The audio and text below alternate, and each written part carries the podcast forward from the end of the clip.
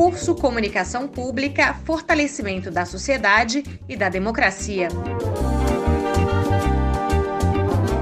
Organização do Centro de Pesquisas e Produção em Comunicação e Emergência da Universidade Federal Fluminense e da Frente em Defesa da IBC e da Comunicação Pública. Terceira aula. E lá fora? Visões e práticas internacionais da comunicação pública. Bom dia. Estamos começando agora a terceira aula do curso Comunicação Pública, Fortalecimento da Sociedade e da Democracia. O título da aula hoje é E lá fora. É, nós vamos contar com a participação hoje da professora Elsa Costa e Silva, da Universidade do Minho, e do professor Edgar Rebouças, da Universidade Federal do Espírito Santo. Eu sou Mariana Martins, eu vou mediar esse debate hoje eu sou gestora em comunicação pública da empresa Brasil de Comunicação, sou funcionária da empresa é, e sou pesquisadora do Laboratório de Políticas de Comunicação da Universidade de Brasília. É com muita alegria que a gente dá início a mais uma aula desse curso, que está sendo né, apoiado pelo Emerge da UF. Como falei, hoje é o terceiro dia do curso, temos mais um dia, são quatro cursos. Né? Esse curso é uma parceria com a Frente em Defesa da, da EBC da Comunicação Pública e com o Emerge da Universidade Federal Fluminense, né, coordenado pelo professor Adilson Cabral, que eu chamo aqui agora para falar com a gente, dar boas-vindas para todos e todas. Olá, gente, bom dia.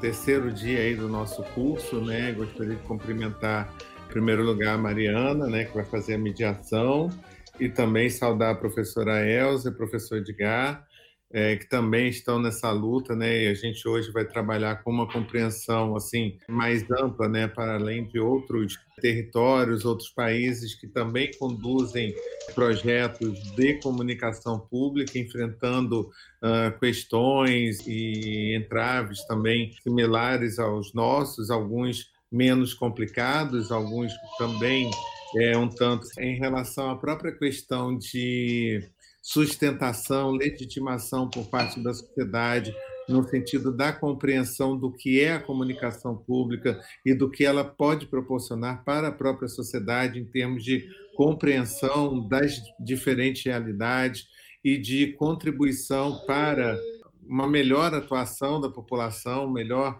alcance de políticas públicas, essa dimensão desse caminho a se construir, ele é extremamente importante, né? E a compreensão justamente da comparação do cenário nosso que a gente viu nas duas primeiras aulas, né? Dos primeiros dias de curso, em relação a outros cenários que a gente vai ver hoje, é, é uma proposta, uma perspectiva muito importante para a gente se colocar em sintonia, né? em sintonia tanto naquilo do tanto que a gente precisa caminhar para compreender uma lógica de comunicação pública que se afirme em torno dessa perspectiva democrática, como aquilo que a gente conseguiu conquistar, compreender em relação aos princípios, fundamentos de uma política de comunicação pública em relação à qual a gente não vai mais se desapegar, né? porque a gente compreendeu esse caminho em torno do qual a gente pode é, empreender uma, uma política, um processo, uma estrutura de comunicação pública que, em última análise, é uma contribuição para o país em relação ao envolvimento de todos nós, né? profissionais, pesquisadores, professores, militantes, não só de comunicação, mas em todas as áreas que compreendem a comunicação não apenas como instrumento, mas também como processo de construção de identidade e produção de sentido naquilo que a gente entende em relação ao processo efetivamente democrático e de fomento ao exercício da cidadania. Então, saúdo mais uma vez essa parceria bacana do Emerge com a frente em prol da EBC e devolvo aí a palavra, a condução dos, das atividades de hoje para a Mariana. Obrigado. Obrigada, Dilson. Mais uma vez, o apoio de vocês está sendo fundamental nesse momento. É, só resgatando um pouco do que aconteceu nas últimas duas aulas, né? A gente discutiu no primeiro dia, uma, de forma mais ampla, os conceitos, a formação da EBC. É, acho importante a gente trazer aqui esse resgate de que foi feito pela professora, pelo professor Murilo e pela Teresa Cruvinel, né, de como que a EBC surgiu, a partir de que movimentação, né, a gente surgiu, na verdade, a comunicação pública no Brasil, ela, ela, a comunicação surge no Brasil pública, né, aos poucos ela foi sendo, como que a gente pode falar, fagocitada, né, parodiando a nossa colega Eliane, que amanhã vai também na mediação, pela comunicação de governo, pela comunicação de Estado, e aí a gente vai perdendo um pouco esse lastro, e a comunicação que se torna predominante, hegemônica no Brasil, é a comunicação comercial. Né? Ela, ela, ela se tornou o, o formato mais, é, mais comum da comunicação no Brasil, pelo qual a gente, a gente foi socializado. Né? Então, na, na, Constituição de 88, a gente consegue, pela primeira vez, colocar dentro né, da, da, da Constituição um capítulo específico da comunicação social. Esse capítulo traz avanços bem importantes para o nosso campo, né? E dentre eles, o artigo que traz a necessidade de se complementar a, a comunicação estatal, que já existia, a comunicação comercial, com a comunicação pública. Então, ele fala que a radiodifusão precisa observar o princípio da complementariedade entre os sistemas público, privado e estatal. Só que ainda durante, ainda, ainda se, se passaram 20 anos para que a gente pudesse né, ter a EBC, que é uma forma de organizar esse, esse, essa comunicação pública em âmbito federal. Não só a partir do que passou a existir com a EBC, mas também todas as emissoras que existiam do campo público no Brasil passaram a ser organizadas a partir da EBC. Isso a partir de 2007, que é muito distante do ponto de vista de quando iniciou as comunicações no Brasil. Né? Foi bem depois de, um, de uma condição já organizada de comunicação que a gente veio ter a experiência de comunicação pública e isso resultou também né, numa compreensão muito difícil para o brasileiro, para a sociedade brasileira de uma forma geral, de como que é a comunicação pública, o que é a comunicação pública. E é nesse aspecto que a gente vem pensar a importância de, de conversar sobre como lá fora. Né? A comunicação no Brasil ficou muito estigmatizada como sendo a TV do, do Lula, a emissora do Lula, ou uma, uma, uma pauta exclusivamente do, do movimento de democratização da comunicação, algo atrelado muitas vezes a um pensamento de esquerda no Brasil, o que necessariamente não é uma verdade. Se a gente for ver que em outros lugares, no mundo, né, o mundo, de uma forma geral, não prescinde de uma comunicação pública, muito pelo contrário. E a partir dessa, dessa necessidade de reflexão, que hoje a gente convidou, a gente pensou em fazer essa aula, mostrando que é, na verdade, a comunicação pública está muito mais atrelada a um pensamento da democracia, né, da, da, importância da liberdade de expressão, de comunicação, da pluralidade e da diversidade dentro da democracia de uma forma geral. Né? E quanto mais a gente avança da democracia, mais importante se coloca para a gente a pauta da comunicação pública. E quanto mais essa democracia ela é ameaçada, mais a comunicação pública também é ameaçada. E é nesse esteio que a gente vai discutir hoje a importância da comunicação pública e como que ela nasceu no mundo, né? E quais e outros países e outras ideias como que ela existe. Então a gente chamou aqui a professora Elza Costa e Silva, que é da Universidade do Minho de Portugal e tem uma experiência, uma vasta experiência na discussão da RTP, que é a, que é a empresa de comunicação pública da, né, de Portugal, e vai conversar com a gente sobre isso. E em seguida a gente vai conversar também com o professor Edgar Rebouças, que vai trazer um pouco de uma visão de outros países onde ele já esteve e também aqui do Brasil. Então, muito obrigada, professora Elza, por aceitar esse convite, esse desafio que a gente está tendo de explicar um pouco né, como se organiza a comunicação pública no mundo né, para a gente entender a importância disso dentro do Brasil e seguir defendendo, apesar dos problemas que a comunicação pública vem sofrendo, apesar dos ataques que a EBC vem sofrendo enquanto entidade, a importância da gente entender ela como um sistema dentro desse processo democrático. E também, obrigada, professor Edgar Rebouças, por ter mais uma vez aceito também, é sempre uma, um parceiro nosso na defesa da comunicação pública. Vou passar primeiro a palavra para a professora Elza, que vai é, iniciar aqui a nossa aula de hoje. Muito obrigada. É com você, Elza. Obrigada, obrigada eu, obrigada pelo convite para estar aqui, para participar convosco uh, nesta luta pelo, pela comunicação pública. Um, ehm, de facto, eu tenho vindo, enquanto investigadora da Universidade do Minho, a trabalhar as questões das políticas públicas para a comunicação, as questões da televisão, mas também da rádio e da imprensa. E, um, ehm, e, é verdade que nós consideramos, e eu considero, até pela área, a minha área disciplinar, que é da economia política da comunicação, que o, o, Estado, e o Estado, não os governos, mas o Estado, tem um papel uh, importante na questão da, da comunicação e na questão dos média. Um, Pediram-me para falar então sobre a questão do serviço público. Aqui na Europa nós falamos em serviço público, não falamos em comunicação pública. Portanto, falamos em serviço público de rádio e televisão, em, em inglês Public Broadcasting Service.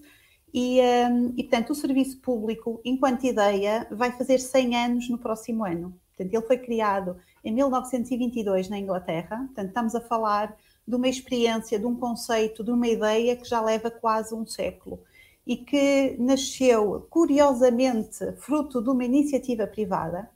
Uh, não sei se toda a gente tem consciência de que a BBC, quando nasce, nasce como uma iniciativa uh, dos Correios britânicos e dos fabricantes de rádio, dos fabricantes dos aparelhos de rádio, uh, que resolvem criar um serviço para que os aparelhos de rádio tenham conteúdo. É? Eles tinham um aparelho, mas precisavam de alguém que emitisse através de aparelhos de rádio e criaram então a BBC. Desde logo, o Parlamento Britânico se apercebeu da, da riqueza e das potencialidades deste serviço e, a partir logo de 1922, começa a estudar este meio.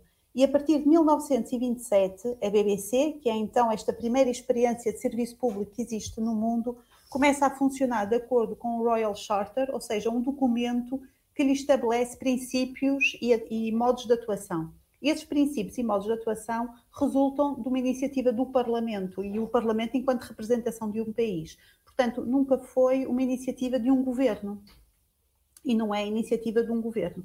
Mesmo em Portugal, o nosso Serviço Público de Rádio e Televisão, que é a RTP, não é um serviço do governo, é um serviço do Estado, está previsto na nossa Constituição e, como tal, prevê a, a os princípios do interesse público, portanto, a prevalência do princípio do interesse público nos meios de comunicação. Uh, relativamente à experiência da Europa, e onde também se enquadra Portugal, de uma maneira geral, os serviços públicos de rádio e televisão na Europa floresceram a partir da Segunda Guerra Mundial. Em Portugal, nós podemos ir até 1935, que é quando nasce a emissora nacional, portanto, rádio, esta primeira ideia de uma rádio pública, uh, e em 1956 então surge o canal, o, RT, é, o canal RTP, começa com as primeiras emissões em 1956, um, ehm, para se tornar então aquilo que nós hoje conhecemos como RTP, Rádio Televisão Portuguesa. Esta experiência em Portugal é semelhante àquela que aconteceu em vários países da Europa, em quase todos os países da Europa, criaram serviços públicos de rádio e televisão, sobretudo depois da Segunda Guerra Mundial. É claro que este modelo que surge como um modelo que visa defender e proteger a cultura nacional, a identidade nacional, garantir a, a universalidade do acesso, porque também é importante se considerarmos que em Portugal nós temos duas regiões autónomas, os Açores e a Madeira, a ideia de que eles, os serviços públicos têm a obrigatoriedade de abranger todos os portugueses, a questão da universalidade do acesso, a questão da defesa da cultura nacional, a defesa da língua e também uh, a questão da diversidade, do pluralismo democrático que têm de ser assegurados pelo serviço público. o serviço público tem então este imperativo de responder apenas ao interesse público e não a interesses comerciais. A experiência da Europa, maioritariamente, é da, da, da, comunicação, sobretudo a nível de televisão, de uma comunicação que surge a partir da a partir do Estado, não é? Portanto, nós não tivemos primeiramente uma experiência comercial de, de televisão, tivemos sim uma experiência de Estado, uma experiência pública e só mais tarde é que surgiram os serviços privados. Um, portanto, a partir de, da década de 80, com o aparecimento a nível da Europa e do mundo de vários serviços privados de rádio e televisão, nós começamos a ter então, de facto, uma, um questionamento relativamente ao papel dos serviços públicos de rádio e televisão.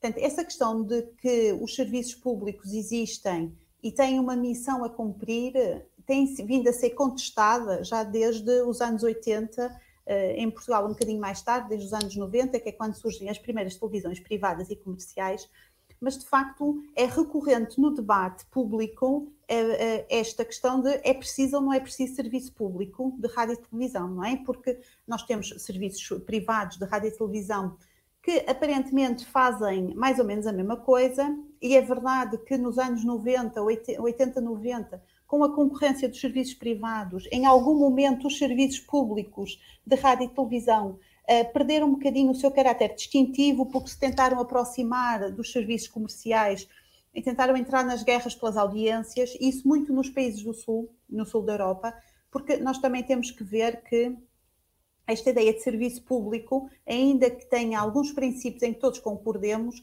a questão da sua implementação é muito contextual, depende muito da realidade política e social de cada país. É por isso é que nós podemos ver que no norte da, no norte da Europa, nos países nórdicos, há uma tradição de serviço público de grande independência política, grande independência financeira relativamente uh, ao, aos órgãos de Estado, ou, nomeadamente relativamente ao governo, uh, no que diz respeito à no que diz respeito à, à Europa do Sul, nós temos vindo, vindo a ver, é? embora isso tenha vindo a ser trabalhado nos últimos anos, há uma maior tradição de interferência política no serviço público.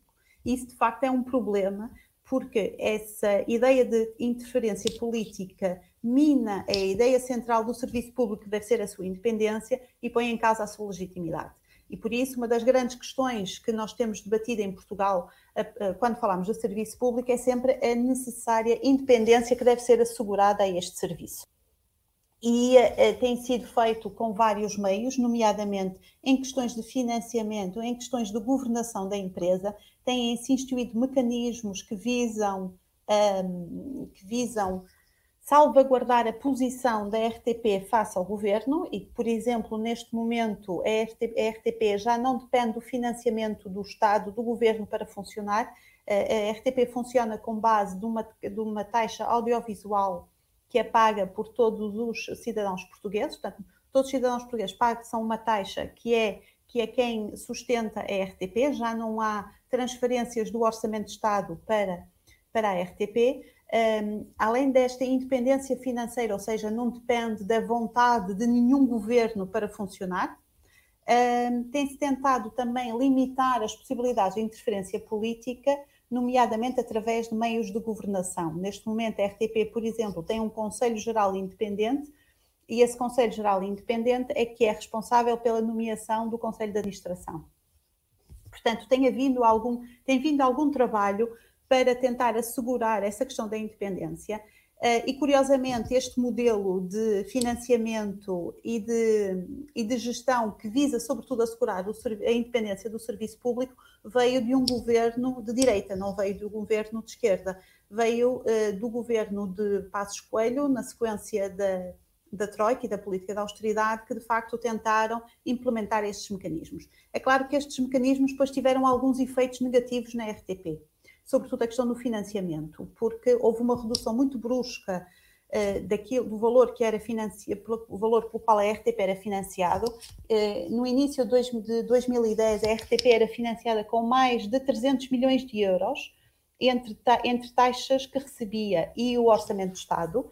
E neste momento a RTP é financiada por pouco mais de 200 milhões de euros. Portanto, 10 anos depois, perdeu cerca de um terço do seu financiamento, e isso é muito importante quando tentamos perceber a missão da RTP, que é que a RTP tem que funcionar com pouco dinheiro, mas tem uma missão muito importante, porque para além de ter que falar para as audiências nacionais, para além de ter que garantir o pluralismo e a diversidade, e de acordo com a nossa lei, uh, o serviço público tem responsabilidades acrescidas nessa matéria, em matéria de pluralismo, de diversidade democrático. Para além disso, a RTP tem também uh, que cumprir cotas, por exemplo, de exibição de produção independente, de produção audiovisual independente, tem que cumprir cotas de uh, produção em português, portanto, na, na, questão da defesa da língua. Uh, para além disso, a RTP tem também um serviço para os países de língua de expressão portuguesa, nomeadamente os países africanos, e tem ainda um canal internacional para a diáspora portuguesa que está espalhada pela Europa, portanto, para os imigrantes, para manter a sua ligação ao país.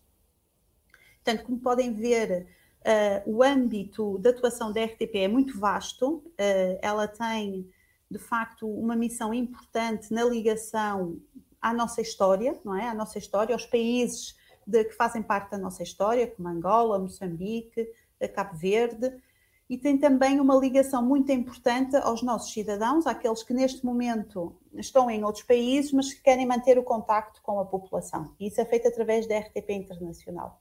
Portanto, a missão da RTP é uma missão muito vasta, uh, tem princípios diferentes. Uh, agora, de facto, um, ehm, tem sido uma missão muito muito contestada sempre, sempre na, no espaço público, continua a haver sempre debate relativamente à necessidade de termos ou não um serviço público de rádio e televisão. Não é um debate exclusivamente português, é um debate europeu. Uh, e na Europa também se debate, se tendo em conta a fragmentação das audiências neste momento, uh, estes novos serviços que levam à personalização uh, dos hábitos de consumo, as pessoas consomem cada vez mais apenas aquilo que querem, têm com estas novas plataformas de vídeo on demand, nós temos que perceber que o, o, a missão de um serviço público de televisão é que crescentemente um, crescentemente contestado também pela própria realidade social e política que tem vindo a mudar. Agora, o que se tem vindo a perceber é que uh, os serviços públicos de rádio e televisão, apesar de tudo, são distintivos face aos serviços comerciais. São distintivos em matérias como informação. Por exemplo, embora blo os blocos informativos possam são distintivos em matérias como informação por exemplo, embora os blocos informativos possam ser semelhantes em termos de tempo, em termos do, do, do, do, espaço que é dedicado, por exemplo, a noticiário internacional ou a documentários, os serviços públicos têm maior eh, componente internacional de informação, maior debate, maior foco naquilo que são as questões nacionais. Os serviços públicos têm, por exemplo, em alguns países, delegações regionais, o que ajuda a trazer para o debate as diversas sensibilidades de um país. Uh, por outro lado, os serviços públicos também têm sido responsáveis pela promoção e pela divulgação em maior quantidade daquilo que são as obras uh, audiovisuais nacionais ou europeias. E, portanto, grande parte da defesa do, das produções audiovisuais e cinematográficas na Europa passa pelos serviços públicos de rádio e televisão.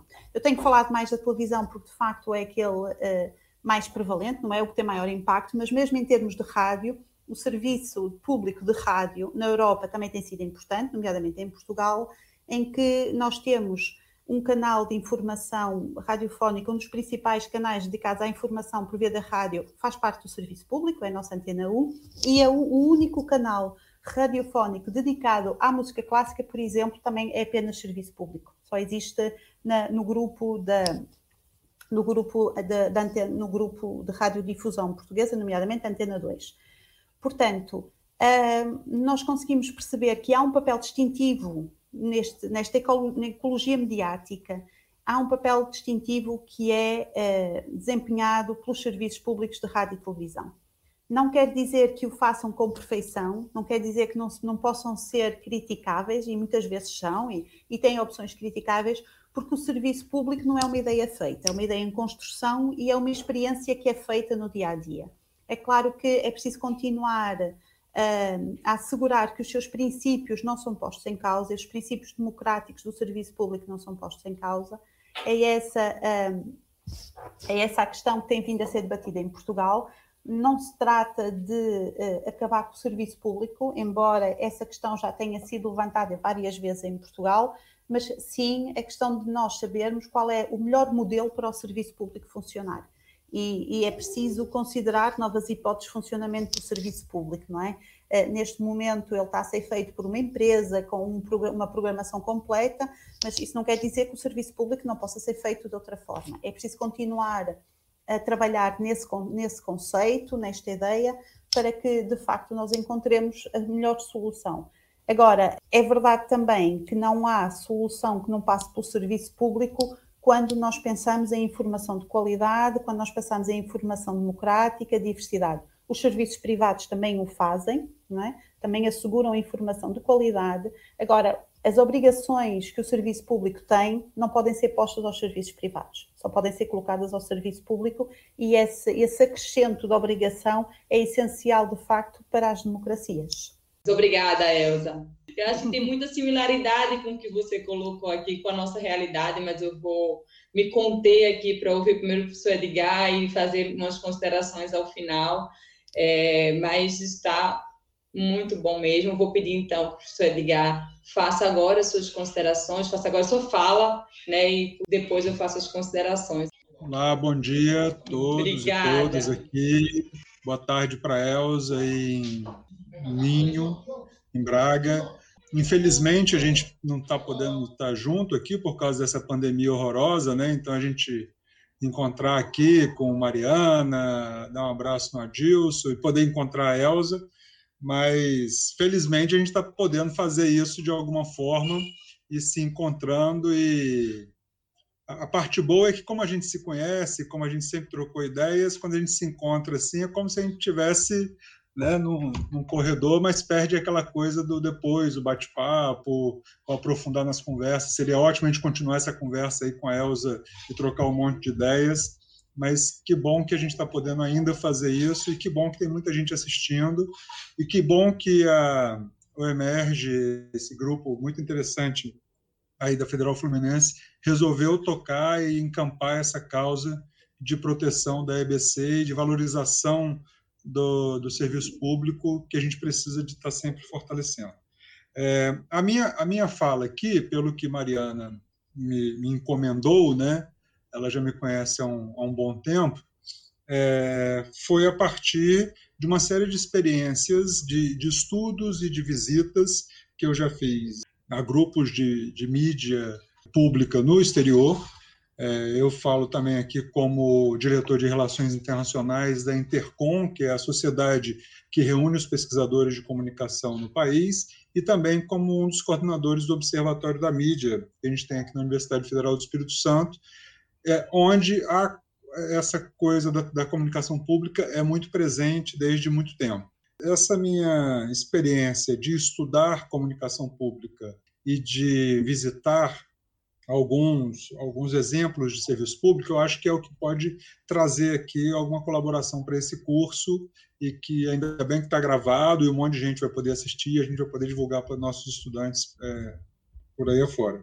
É, e aí o que acontece é o seguinte: eu, eu, sempre que eu viajo, eu faço algum participo de algum congresso internacional, infelizmente agora a gente não está podendo viajar mais, é, eu sempre tiro um momento, ali eu dou uma fugidinha, para visitar a emissora local de, de rádio ou de TV é, preferencialmente pública, e aí eu já mando sempre uma mensagem para um colega, um professor da cidade onde eu estou indo, pedindo para marcar para poder conhecer e trocar ideia com, com, alguns desses colegas.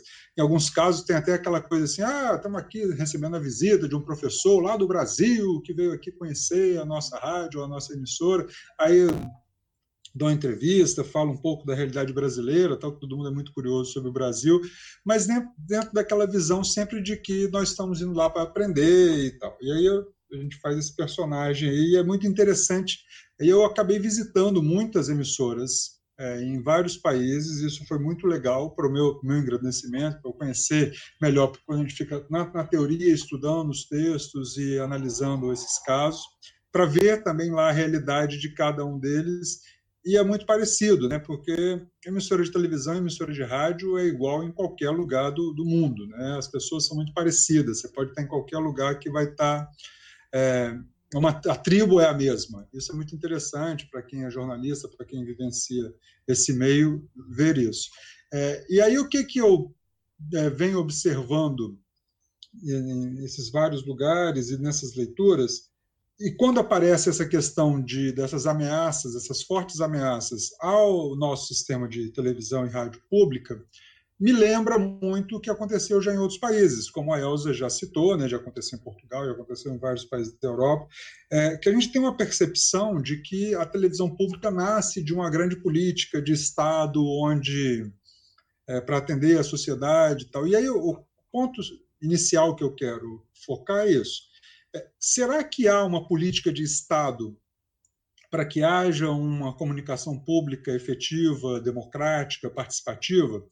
No caso da, da EBC, a forma como ela foi criada, quer dizer, sendo, sendo criada por, por medida provisória, é, não foi para atender atendendo ao, aos anseios da sociedade, nem dentro de uma política que vinha, poderia estar sendo construída pelo partido que estava no, no governo naquela época, porque já era uma, uma reivindicação antiga de dentro do próprio partido, mas que não, não acabou saindo como uma política de Estado. É, e aí entra numa, num tema que eu gosto muito de falar, que a não política é uma política. E essa coisa de, da não política, da, dessa desvalorização do serviço público que aconteceu no Brasil, mas que acontece também em vários outros países, tem a ver com uma não política. E muito associado com esse compadrio do, do governo de ocasião com os grupos midiáticos é, que, são, que são eternos. Né? Os grupos midiáticos estão aí há muito tempo e os governos passam.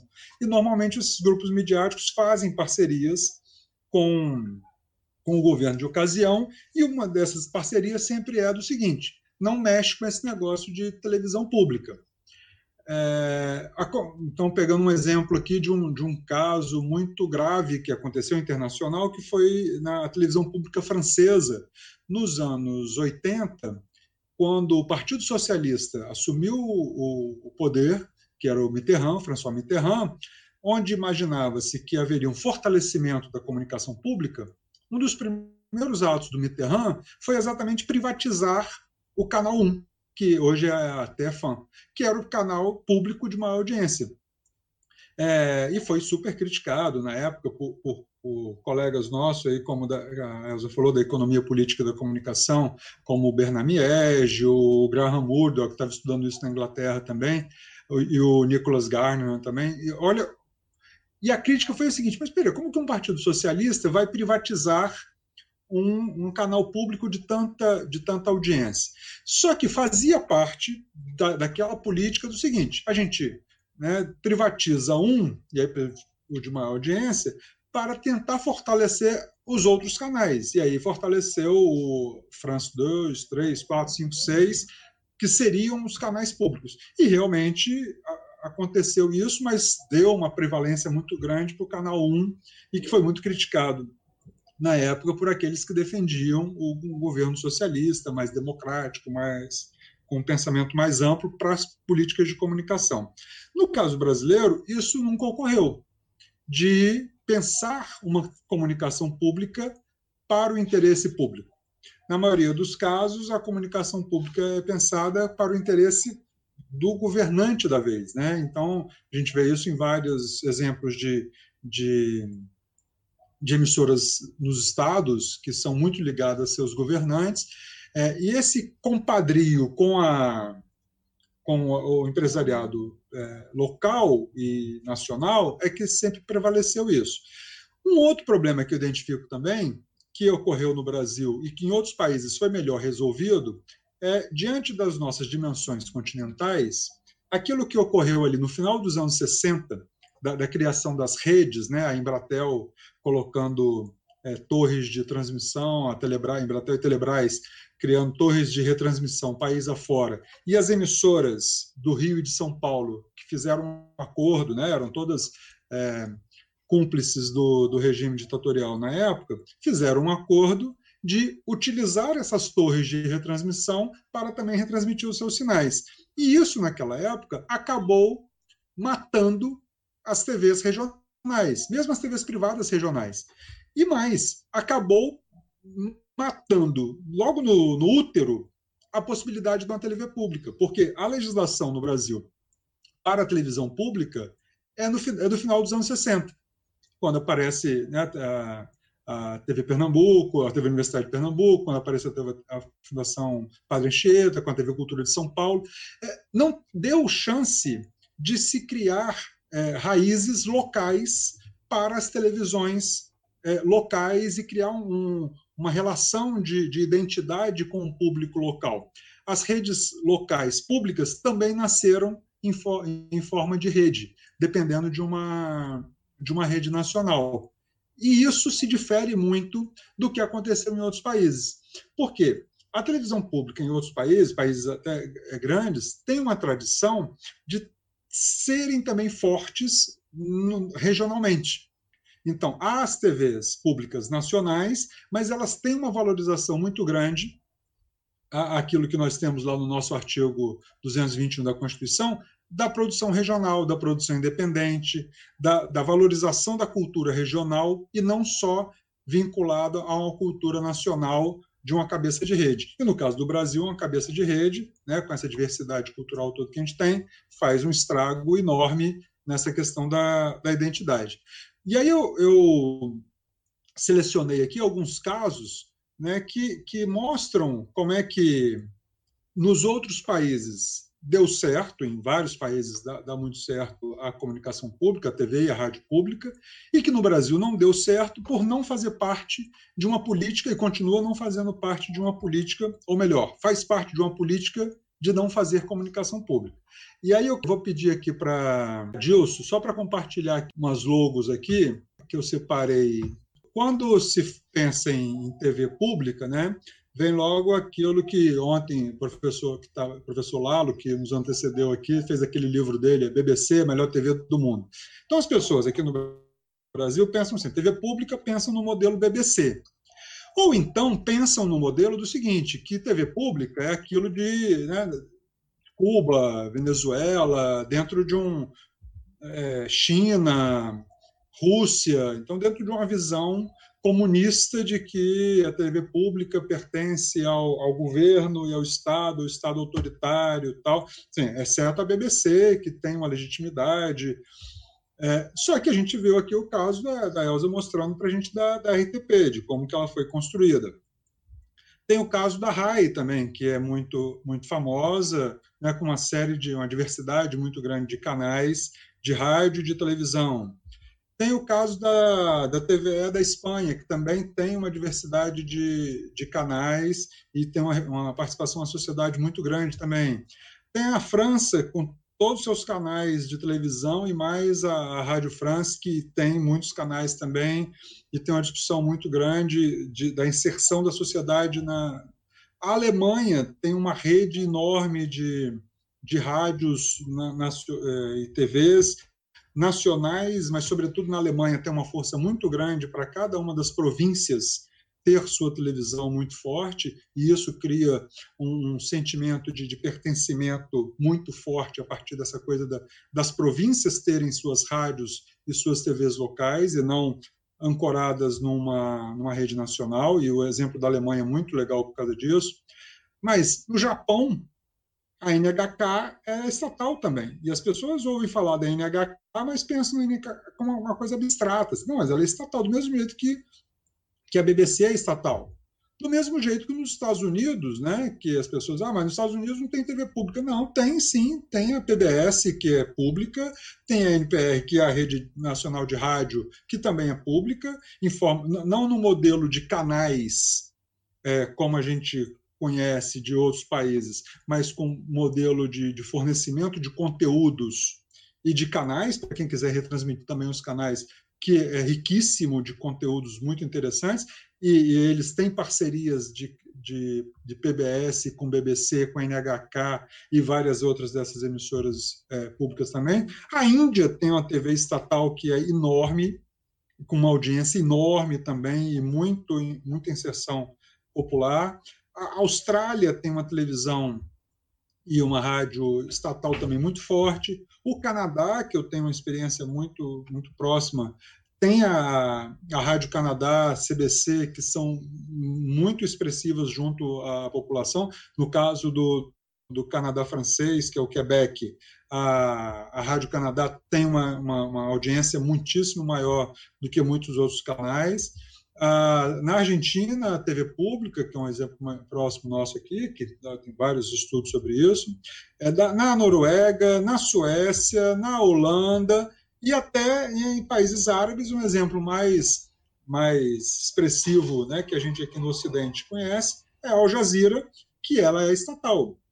Ela pertence ao Sheik e é ligada toda, toda financiada com dinheiro do, do Emirado que, que a mantém. Então, só aqui pegando rapidamente um exemplo de um monte de emissoras de rádio e de televisão estatais ligadas ao interesse público, algumas mais ligadas ao governo, outras menos ligadas ao governo, mas todas elas com um modo de gestão e de financiamento que faz com que elas tenham uma legitimidade, uma penetração muito grande e uma um pertencimento, um esse, esse, sentimento de pertencimento da população muito grande, de as pessoas defenderem essas emissoras. Qualquer, é, eu fico imaginando aqui o que isso que está acontecendo com a EBC, se fosse acontecer na, na ABC lá na Austrália, os australianos não deixariam de jeito nenhum, do mesmo jeito que a CBC. Por mais críticas que se tenha né, de governos liberais, de políticos liberais que acham que tem que privatizar mesmo, que tem que. Mas tem um, esse sentimento de pertencimento da sociedade, de defesa de suas emissoras estatais, que vem de uma tradição dessa, de sempre que estiveram a, seus, a seu lado, é, que não deixaria acontecer isso que está acontecendo aqui no Brasil. É, e aí um outro, um outro caso aqui, deixa eu só, compartilhar aqui com vocês o, é, tem a, a, União, que é o Sindicato das Emissoras de Rádio e Televisão da Europa. Olha só, são 115 organizações de 56 países. Isso só, só tem a Europa, mas tem outros países também da África que participam. E olha a quantidade de emissora pública associada a, essa, a esse sindicato, coisas que a gente aqui no Brasil ah, nunca tinha, algumas nem ouvido falar, né? Mas é tudo isso aqui é de emissora pública. Então, a gente tem que sair também daquela coisa de que ah, tem a BBC que é pública e olhe lá. Não. É, todos os países que se pretendem sérios, até aqueles não tão sérios, têm sua televisão pública e sua rádio pública de fortes e que atendem à sociedade com uma diversidade de programação então, só, só um exemplo aqui. Então, esse, esse site que vocês quiserem entrar é ebu.ch, porque é a sede da, da União Europeia de, de Rádio e Televisão fica na, na Suíça. Então, EBUCH, mas e eles têm uma, essa tradição. Vou voltar aqui agora, tá? Deixa eu interromper a, o compartilhamento, fica ficar minha cara de novo aqui. É, eles têm uma tradição de união dessas, dessas emissoras estatais e públicas já de muito tempo. Desde os anos 50, né, no caso da Europa, desde o pós-guerra, quando se criou essa, essa união, era exatamente para fazer um intercâmbio de conteúdos, um intercâmbio de tecnologias, que poderia, aqui no nosso caso brasileiro, que, com dimensões continentais europeias, poderia ocorrer com as televisões de cada estado, mas isso nunca chegou a acontecer. Algumas iniciativas de se criar uma associação, mas para troca de tecnologia, troca de conteúdo, nunca se efetivou, é, como, como seria o exemplo lá da, da EBU, e eles têm um exemplo que é o Eurovisão. Eurovisão não é só, não é só um show de, de música que eles têm lá anualmente que fazem, que vem cantores de cada país para se apresentar. É, é um sistema de troca de tecnologias, de conhecimentos, de conteúdos, que mesmo com a diversidade e a complexidade das línguas que existe na Europa, eles conseguem trocar. E aqui no Brasil, a gente não consegue fazer isso. Criou esse sentimento de pertencimento junto, junto à sociedade. É, tem um autor que a gente usa de vez em quando na, nos estudos de comunicação, que é o Jean Darcy, que é um dos caras que, que, que defende a, a comunicação como direito humano, ele é, é um dos precursores dessa União Europeia de Emissoras de Rádio e Televisão. Ele era o diretor da, da Rádio e Televisão francesa e foi um dos caras que idealizou esse pensamento. É, e o, o, essa coisa de ter as rádios e as TVs fortes nas províncias poderia ser uma das saídas que a gente encontraria aqui no Brasil. É, um, algumas saídas possíveis que eu posso oferecer aqui já para começar a finalizar, Mariana. É, do, os, os modos de gestão e os modos de financiamento de cada uma dessas emissoras, lógico, é uma diversidade muito grande, mas, mas várias delas têm aquela coisa de que todas têm o financiamento público garantido. Todas têm ali no, no orçamento do, da União uma verba pensada nisso como serviço público. Algumas têm taxas que cobram do, do, telespectador, como cobram taxa de outros serviços públicos. Tem algumas que têm publicidade, outras não têm publicidade. Tem apoio cultural, muitas delas têm apoio cultural. É, coproduções, isso é uma coisa que acontece de muitas delas, de coproduções, inclusive com emissoras é, privadas, com emissoras internacionais para fazer documentário, para fazer ficção. É, basta ver a quantidade de séries da BBC, séries da televisão sueca, dinamarquesa, norueguesa, que até tem passado aqui que a gente pode assistir mais com, os sistemas de streaming. E você olhar na, nos créditos finais, vai ter uma, uma coprodução de uma televisão pública. A França faz muito isso, as televisões públicas fazem coprodução, até para exibir no cinema ou para exibir nas emissoras privadas, que aqui no Brasil isso é muito é muito é muito incipiente. Sim, tira, se a gente pegasse, por exemplo, um exemplo que aconteceu lá no, nos anos 70 com Vila Sésamo, que era uma parceria da TV Cultura de São Paulo com a TV Globo, via Fundação Roberto Marinho. Era uma, era uma experiência muito frutífera de Vila Sésamo. Teve uma outra experiência também que a TV Cultura fazia, que era um programa com atores da Globo, que era aquele Mundo da Lua. Então, se isso se tornasse uma prática de que as emissoras públicas qualificassem as emissoras, as emissoras privadas com seus conteúdos, com suas, com suas reflexões, com suas consultorias na área de educação e na área de, de, de comunicação para o interesse público, até enriqueceria a qualidade da, da, das emissoras privadas. E isso a gente consegue ver em outros países. Dessa é, é, essa coabitação, aquilo que na, na nossa é, comunicação, quando diz que tem que ter a, a, as emissoras públicas, privadas e estatais, né, se interligando, seria mais ou menos isso. E não simplesmente dizendo que tem que ter um, tem que ter outro, tem que ter outro. Pode ser tudo, tudo, tudo junto.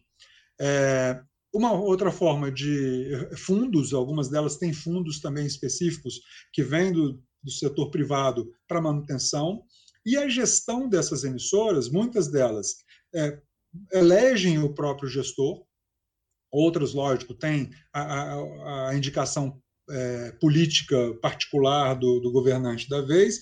Algumas delas têm contrata, elas contratam profissionais do mercado para serem os gestores, então os caras que vão tocar, mas sem chegarem com uma visão de mercado e sim com uma visão pública. É, e muitas delas, quase a maioria delas, tem seus conselhos, como a gente tinha aqui o nosso conselho curador, que foi cassado, mas mesmo o nosso conselho curador não conseguia interferir tanto nas questões do, da, da gestão da EBC, da TV Brasil e, da, e suas rádios. Por quê? E aí é onde vem um, um ponto-chave, e a gente perdeu essa chance lá no, no, no início. É, quando começaram a chamar de TV Lula, né, TV Lula, TV Dilma, deu-se essa brecha, porque poderia-se ter adotado como política de Estado que a TV pública seria efetivamente pública e não governamental e não estatal, e aí a gente não teria uma TV Lula, uma TV Dilma, uma TV Temer e menos ainda uma TV Bolsonaro. A gente teria uma TV Brasil do Brasil, dos brasileiros, e não do governante da vez. E a sociedade defenderia a sua TV como sua. E aí eu, eu queria, para finalizar, é, pegar uma, uma fala um, de um texto do, do Paul Valéry, que foi citado até pelo Benjamin naquele texto clássico dele do obra de arte na reprodutibilidade técnica, é, que o Paul Valéry fala sobre a, comunicação e a técnica num artigo dele lá de 1934, 35, que ele, ele é, fala mais ou menos assim, é, que vai chegar o momento que a sociedade vai entender a comunicação, e ele estava falando de comunicação ali, rádio que ele estava vendo inicialmente, televisão, de algumas experiências de televisão que já estavam acontecendo é, na parte técnica, e ele, o Paulo Valéry fala assim: vai chegar o momento em que a sociedade vai entender a importância e a necessidade da comunicação pública do mesmo jeito que entende a eletricidade, a água, o gás. É, e, e isso porque as pessoas só sentem falta né, quando não tem. A coleta de lixo, que se, não por acaso são todos serviços públicos mesmo que por concessão, quando não oferecidos diretamente pelo Estado, mas via concessão pública, tanto o lixo, quanto a água, quanto o gás, quanto a, a energia, se falta, as pessoas é quando as pessoas sentem a necessidade e vão reclamar com o Estado, vão reclamar com o governante pela falta. Não vão reclamar com a empresa, reclamam do concessionário, de quem deu a concessão, do Estado concessor. E todos esses serviços são regulados por agências reguladoras muito fortes, ou deveriam ser muito fortes, é, e com um controle público, um acompanhamento do controle público é, também muito, muito presente, já que é uma, a sociedade entende isso como uma demanda. Mas se não ocorreu, como no caso brasileiro, a comunicação nunca foi entendida como uma necessidade, como aconteceu em outros países, então, por que, que a Inglaterra, da Margaret Thatcher, que tinha uma política muito mais liberal do que vários ministros liberais daí que passaram e, passa, e continuam aqui no Brasil, é, ela não conseguiu privatizar a BBC. Estava nos planos iniciais dela privatizar também a BBC. Mas a sociedade não deixou, porque a sociedade entendia que aquelas emissoras de televisão e de rádio pertenciam ao povo e não pertenciam ao governo Thatcher. E isso no Brasil nunca aconteceu. Mas se quando você vai pensa em privatizar o serviço de energia, o serviço de água, há uma, uma grita maior, há uma, uma pressão maior para que, ah, tudo bem, você vai privatizar, mas tem que ser regulado, tem, uma, tem que ter uma agência reguladora, tem que ter um controle social mais, mais forte. E no Brasil isso nunca chegou a acontecer, porque faz parte de uma não política de não tratar a comunicação como sendo algo tão importante para a sociedade. E aí a gente fica aqui se debatendo para defender a EBC, mas milhões de brasileiros não têm a menor ideia do que vem a ser essa luta que a gente está fazendo e a importância que tem essa luta, porque não deixaram, e, inclusive os governos é, progressistas mais recentes, não deixaram que a comunicação pública ocupasse esse espaço efetivo junto à sociedade. Eu acho que minhas provocações são por aí, Mário. Obrigada, Edgar. Muitíssimo obrigada. Eu estou, assim, muito feliz com, com a conversa que a gente está tendo aqui. Eu acho que, como a Edgar falou, é uma conversa que a gente podia ter ainda por horas aqui, né? Acho que renderia horas uma conversa como essa. Eu queria fazer algumas pontuações, porque eu acho que estamos falando de, de uma coisa que nos toca muito, né? É, realidade que que está muito na cara da gente. Eu vou começar pelo fim aí dessa essa coisa que o Edgar fala da, da, da relação, né, que se faz com outros serviços públicos, a gente pode ir um pouco, um pouco né, mais perto agora da nossa realidade, como que a gente pode né, entender a, a, a, complementariedade não só entre os serviços público, privado estatal de comunicação, mas a complementariedade entre todos os, os capítulos do título oitavo da Constituição, né, que fala da ordem social e é onde está, a gente está na Constituição, né, junto com saúde, com educação, com serviço social, com meio ambiente. É esse o nosso lugar dentro da, da, da, da, da Constituição Federal no Brasil. Né? A gente não está na ordem econômica, a gente está na ordem social, a gente tem que ser regulada e o Estado tem que prestar esse serviço, assim como presta serviço de educação, assim como presta serviço de saúde. E agora, mais do que nunca, é importante a gente falar dessa relação. Né? Veja, veja que, que momento trágico da nossa história, mas rico do ponto de vista dessa análise, né? A gente precisa mais do que nunca do SUS. Ninguém aqui acha que a gente é, pode abrir mão do SUS e o SUS, com todos os problemas que tem, está se mostrando agora né, a tábua de salvação para essa, essa situação que a gente está vivendo. É, Elza, o, o, SUS aqui é o nosso sistema único de saúde, né? O Brasil tem um sistema único de saúde que é capilar, que é universal, enfim, que atende a, a, a todos, né? É gratuito, e, e tem um dos maiores é, planos nacionais de imunização.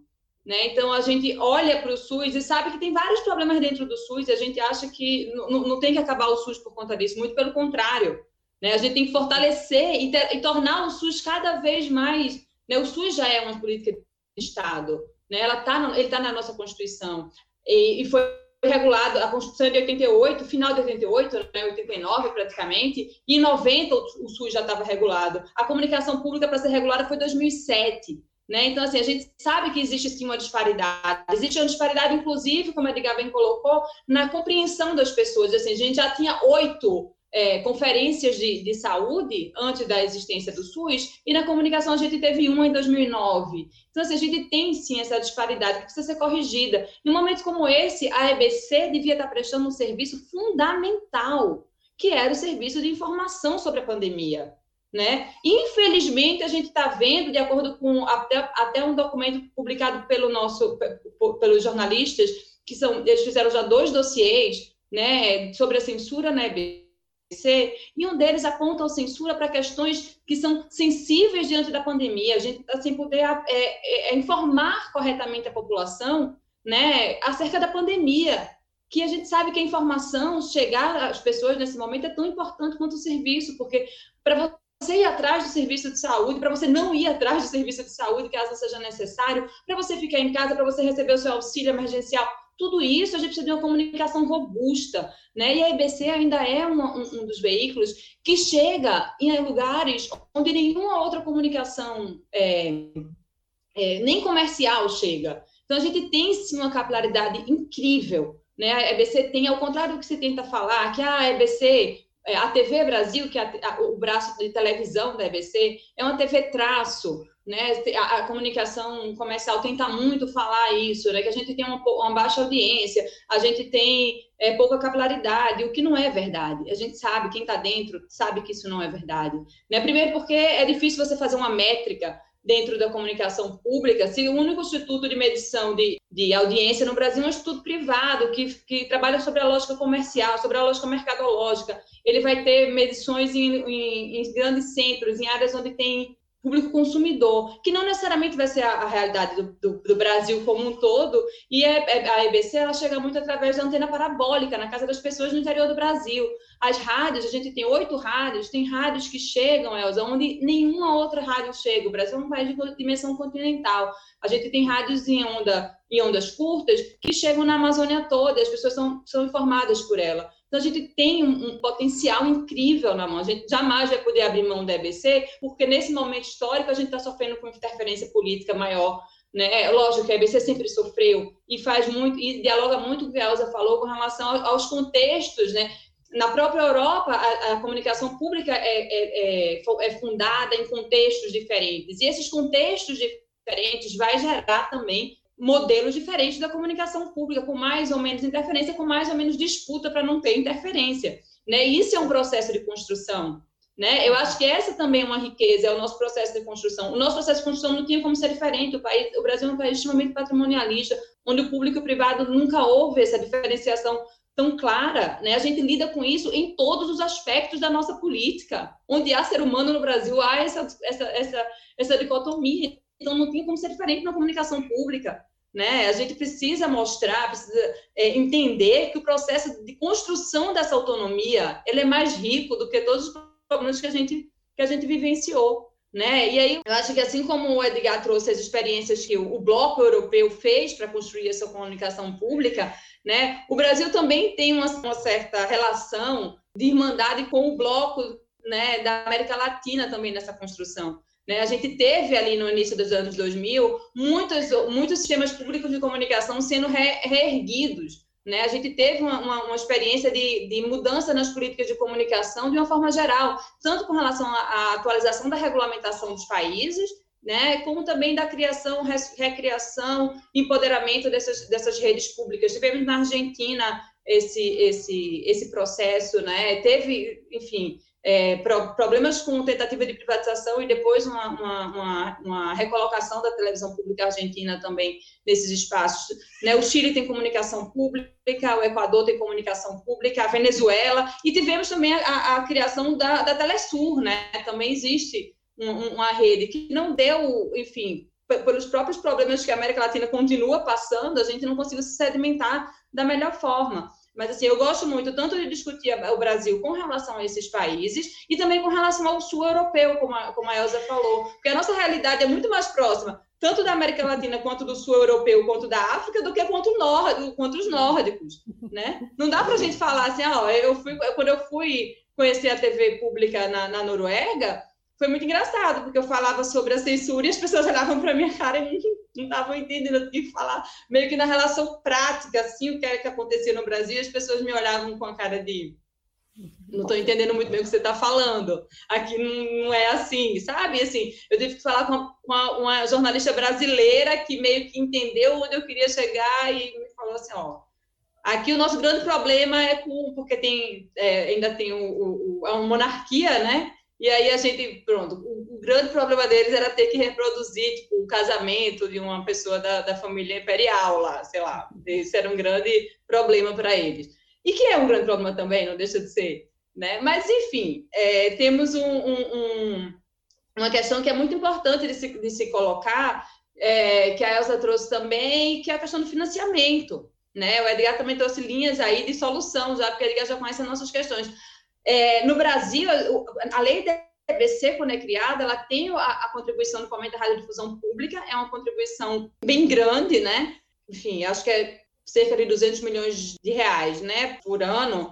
E é, é um montante interessante, né? Mas aí a gente tem um problema de contingenciamento, a gente tem um problema de que esse valor foi contestado na justiça durante muitos anos, né? E a gente acha também que, para além disso, assim, que a gente tem que ter uma condição de que o Estado também tem que manter a EBC para não passar pelo, pelo processo que vocês passaram, de diminuição do, das verbas né? A gente acha que a gente tem que ser um crescente, né? Para você ter ideia, quão é mínimo e quanto é ínfimo essa, esse valor no Brasil, a gente apanha muito por isso, né? No Brasil, a comunicação pública não tem audiência e tem, e tem financiamento, só que um estudo realizado pelo Otávio Pierante, que é outro colega nosso de pesquisas em comunicação pública no Brasil, ele comparou o, o financiamento do, do Brasil com mais 16 países. Ele pegou também desde a Noruega, a Alemanha, Reino Unido, mas ele pegou também países do leste europeu, né, que tinham passado né, recentemente por governos autoritários, né, para fazer. Então, ele pegou a Albânia, ele pegou Tunísia, ele pegou vários países do leste europeu.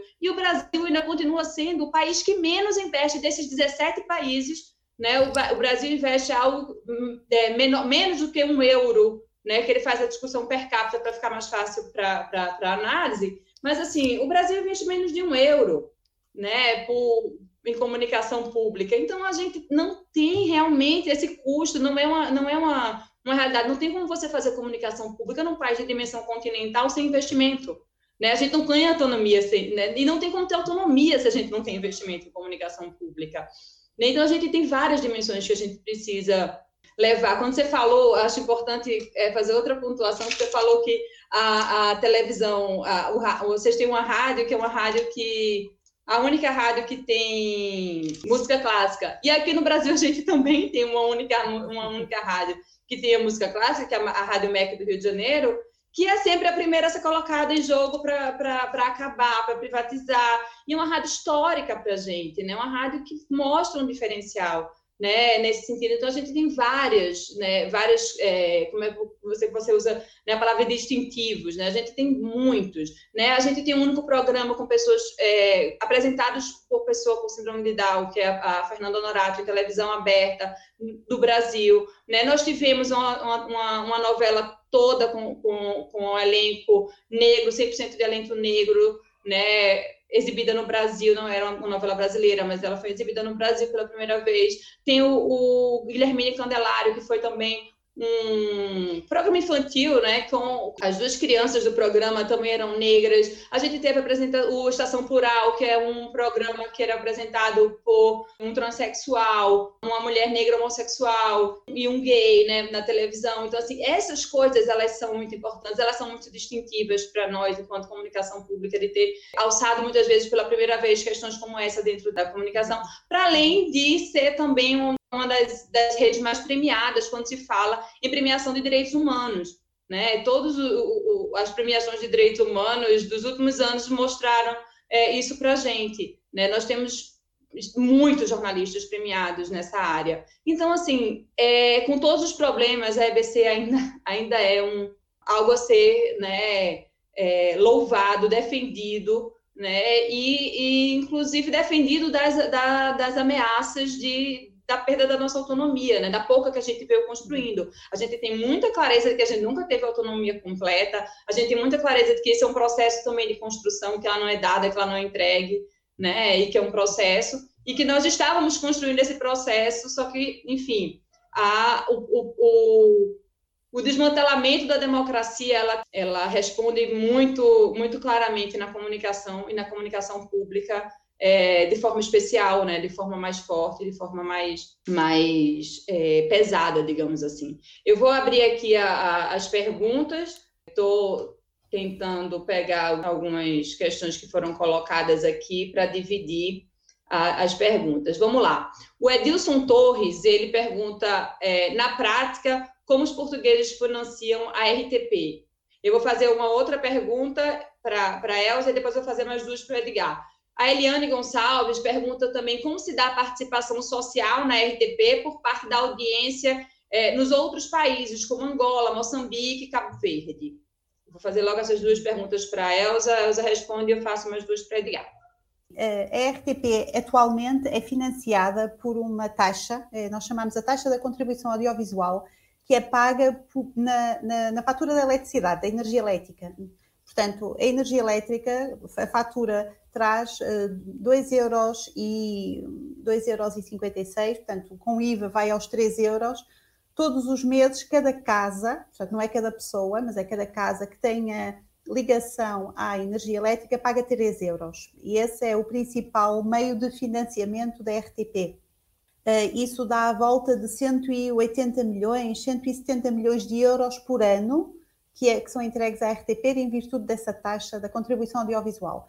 Para além disso, a RTP também tem receitas comerciais, receitas da publicidade, mas a RTP tem um limite de publicidade uh, que é muito inferior ao dos serviços comerciais, dos serviços privados. Portanto, a RTP pode apenas passar 6 minutos de publicidade por hora de programação e os serviços pri, uh, privados podem passar até 12 minutos por hora. Portanto, tem um, um período de publicidade menor. Um, outros, outros financiamentos da RTP vêm da venda de programas, eh, da distribuição, ou seja, aquilo que os operadores de cabo pagam para ter os canais da RTP nos seus, eh, nos seus serviços e, ehm, e também ehm, e também alguns serviços que são chamadas de valor acrescentado, portanto, mas isso já é uma parte reduzida de, dos orçamentos. Eh, portanto, este é o modelo de financiamento da RTP atualmente até 2013 eh, o Estado tinha aquilo que nós chamávamos de indenizações compensatórias, que eram os valores que eram pagos pelo Estado à RTP pelo cumprimento de serviço público. Mas nessa altura a taxa ainda era muito reduzida e a, taxa só foi reativada, eh, ela tinha sido desativada nos anos 90 e só voltou a ser reativada em, em 2000 e, 2008, penso eu, portanto, e era num valor reduzido. Só então, a partir de 2013, é que a taxa passou a ser o financiamento principal do Serviço Público de Rádio e Televisão. Relativamente às questões das outras audiências dos países, uh, dos países, nomeadamente os países africanos, o serviço da RTP, RTP África, é um serviço diferente do, do, do, da RTP1, RTP2, ou seja, o serviço chega a Portugal. Portanto, é um serviço que é feito, sobretudo, tendo em conta essa audiência, e, portanto, são, sobretudo, programas que interessam a essa audiência, com apresentadores eh, também dessa audiência, tem muitos apresentadores de, eh, negros que participam nesses programas, com música. Por exemplo, os programas de música são muito virados para essas audiências, é essa ligação que é feita, mas que é feita através também da participação das pessoas desses países nessa programação. Isso. Temos mais algumas aqui, mas eu vou passar um pouco a bola para Edgar e volto para você. É, Edgar, a Ivana Barreto, do Observatório da UFRJ, pede para você falar brevemente do trabalho e da abordagem do observatório que você coordena na UFES com relação à comunicação pública, tá? A Eula Cabral, ela pergunta do que o Brasil precisa fazer para entender o que é comunicação pública, como a sociedade entende a importância da comunicação pública no cotidiano, e eu vou emendar porque o Alex Lins pergunta coisa parecida, que é qual é a relação que você vê entre os anos de ditadura e a falta de é, compreensão e defesa do público junto às emissoras públicas. Primeiro, pelo observatório, a gente tem uma tradição de observações para a área do sistema público já de muito tempo, com trabalhos de iniciação científica, trabalhos de TCC, trabalhos de pesquisa mais aprofundados. Um deles é o próprio da, da Mariana Martins, que fez a dissertação dela de mestrado sobre o artigo 223, essa complementariedade do sistema é, lá ainda 2006, 2007, e logo depois foi fazer o doutorado dela na UNB é, nessa linha também. Então a gente começou, é, os estudos da Mariana foram em cima disso, mas a gente fez estudos também sobre TVs universitárias da Ana Paula, a gente fez estudos sobre televisão pública dos estados, que foi o da Luma Poletti, Luma Poletti que depois foi fazer mestrado e está terminando o doutorado dela nessa, nessa área também. Mais recentemente, tem, um, tem dois, dois, duas pesquisas que a gente está fazendo atualmente sobre comunicação pública. Uma é da Ivana Domingo, que está estudando sobre as rádios públicas, e as rádios públicas ligadas ao, aos estados e como elas são utilizadas como como aparelho de propaganda dos estados e não em prol do interesse público. E tem um outro que também eu estou orientando recentemente, do, do mestrado, do Alexandre Lemos, que está estudando sobre os recursos dos orçamentos dos estados e dos orçamentos públicos para a comunicação pública. E de como que a gente está fazendo uma, uma, um comparativo aí do quanto que os estados investem em propaganda nos veículos privados e de quanto que o Estado investe ou pouco investe na sua comunicação pública de que se o Estado quer efetivamente fazer uma comunicação pública, falar para a sociedade sobre os seus atos e suas, suas obras e tal, por que não fazer isso nas emissoras públicas? É, porque eu, eu, particularmente, eu nunca fui um daqueles que fui contra de que a emissora pública é, não poderia falar sobre os atos do Estado. Não, ela tem, tem que falar do mesmo jeito que que as TVs legislativas, TV judiciária, falam sobre os atos desses poderes, uma TV ligada ao executivo, ela pode sim falar dos atos do executivo, não como forma de propaganda, não como forma de proselitismo político. E a gente está estudando isso também, de como você poderia falar sobre as questões, as ações do, dos governos do Estado, sem proselitismo político, mas em prol da, da sociedade. É, sobre a pergunta de como que a da Eula, né, de como que a, a sociedade poderia participar mais, é, é um problema, Eula, porque se, se não faz parte de uma política de Estado, é pouco menos uma política de governo, o envolvimento da sociedade nessas questões, pelo contrário, né, que é que ela fique mais distante possível, é, não vai acontecer a, a curto nem a médio prazo. É, havia uma expectativa, realmente havia uma expectativa de uma boa parcela da sociedade, dos movimentos sociais, que isso acontecesse quando o Partido dos Trabalhadores ascendeu à presidência da República em 2003, porque era uma bandeira histórica do Partido dos Trabalhadores, junto aos movimentos sociais, a democratização da mídia.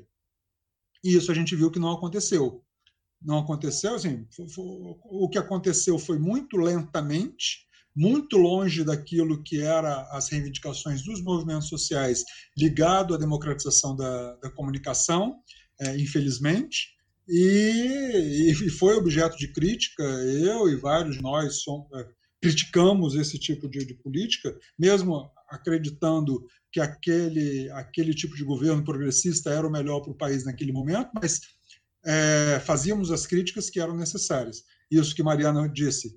Pois demorou. A, a Conferência Nacional de Comunicação foi convocada aos 45 minutos do segundo tempo, né?